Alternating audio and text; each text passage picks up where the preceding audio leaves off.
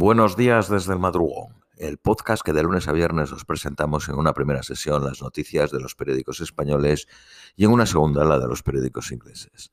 Vamos con las de hoy, eh, miércoles 14 de diciembre a la una y cuarto de la mañana en España. Periódico El País. Macron asegura que hay un acuerdo pero eh, para desmilitar eh, la central de Zaporilla, pero aún se debate cómo hacerlo. Defensa eh, española, el Ministerio de Defensa español envía 49 generadores a Ucrania. Lituania extiende hasta marzo el estado de emergencia en la frontera con Rusia y Bielorrusia. Irán asegura que Kiev no ha presentado pruebas sobre el uso de drones iraníes por parte de Rusia. El Reino Unido sanciona a figuras de alto nivel de Rusia e Irán. Según Reino Unido, Putin cancela la rueda de prensa de finales de año ante el creciente sentimiento antibélico de la población. Moscú rechaza negociar la paz con Kiev porque no asume la anexión de cuatro provincias. La Unión Europea anuncia la compra de 30 millones de bombillas LED para Ucrania. Los ministros de Energía de la Unión Europea fracasan en su intento de pactar un tope al precio del gas. El Parlamento Europeo destituye a la vicepresidenta Eva Kaile acusada de aceptar sobornos de Qatar. El gobierno de Sunk, británico, amenaza con endurecer las leyes para frenar la avalancha de huelgas. Sunak, el primer ministro inglés, endurece la política del Reino Unido contra la inmigración irregular. Estados Unidos anuncia un logro científico histórico hacia la energía inagotable con la fusión nuclear. La Casa Blanca se convierte en una fiesta con la firma de la ley del matrimonio entre homosexuales.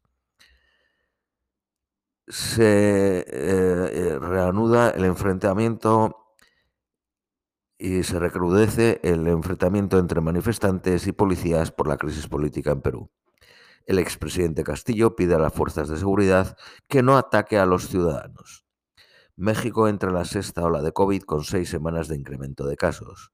López Obrador refrenda su apoyo a Pedro Castillo y afirma que sigue siendo presidente de Perú condenados con penas de hasta 18 años los colaboradores del terrorista que atropelló a 86 personas en Niza en 2016. Periódico ABC. Ascienden a 7 los muertos y a 117 los policías heridos en las protestas contra el gobierno de Perú. La aerocámara se reforzará para evitar nuevos casos de corrupción. Se reforzará y se reformará. La Iglesia alemana aprueba suministrar armas a Ucrania para su autodefensa. Estados Unidos enviará misiles Patriot a Ucrania. Ucrania sanciona al exfutbolista y capitán de la selección Timos Chuk por su apoyo a Rusia. Estonia prohíbe a la empresa ferroviaria estatal transportar mercancías desde Rusia y Bielorrusia. Periódico El Economista. El IPC, el índice de precios al consumo de Estados Unidos, sorprende a la baja y se sitúa cerca del 7%. La cadena de hoteles NH vende el 21.6% que poseía en el NH Kensington en Londres. Periódico Cinco Días. El gobierno extiende la ayuda de 100 euros por hijo hasta los tres años y la hace permanente. Periódico La Razón. La policía prosigue los registros en la sede del Parlamento Europeo y ya ha incautado un millón y medio de euros. Macron recauda mil millones para reconstruir Ucrania. China desafía a Taiwán con un envío récord de cazas nucleares y aumenta la prohibición de las importaciones taiwanesas. Biden promete 55 mil millones de dólares a África en los próximos tres años. Vamos con las noticias nacionales españolas, periódico El País. Amnistía Internacional acusa a España y a Marruecos de violar el derecho internacional en la tragedia de Melilla. Un sudanés que sobrevivió a la tragedia de Melilla acude a la embajada española en Rabat para pedir asilo. Feijó no se opondrá a la moción de censura de Vox, incluso con Abascal como candidato.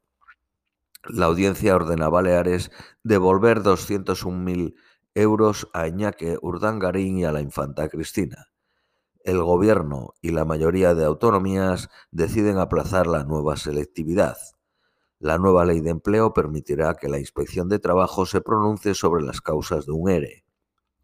Uber pacta con los sindicatos las indemnizaciones de los 4.400 repartidores, abonará eh, a los afectados 45 días de salario por año trabajado. Eh, vamos con el periódico. No, todavía seguimos con el país.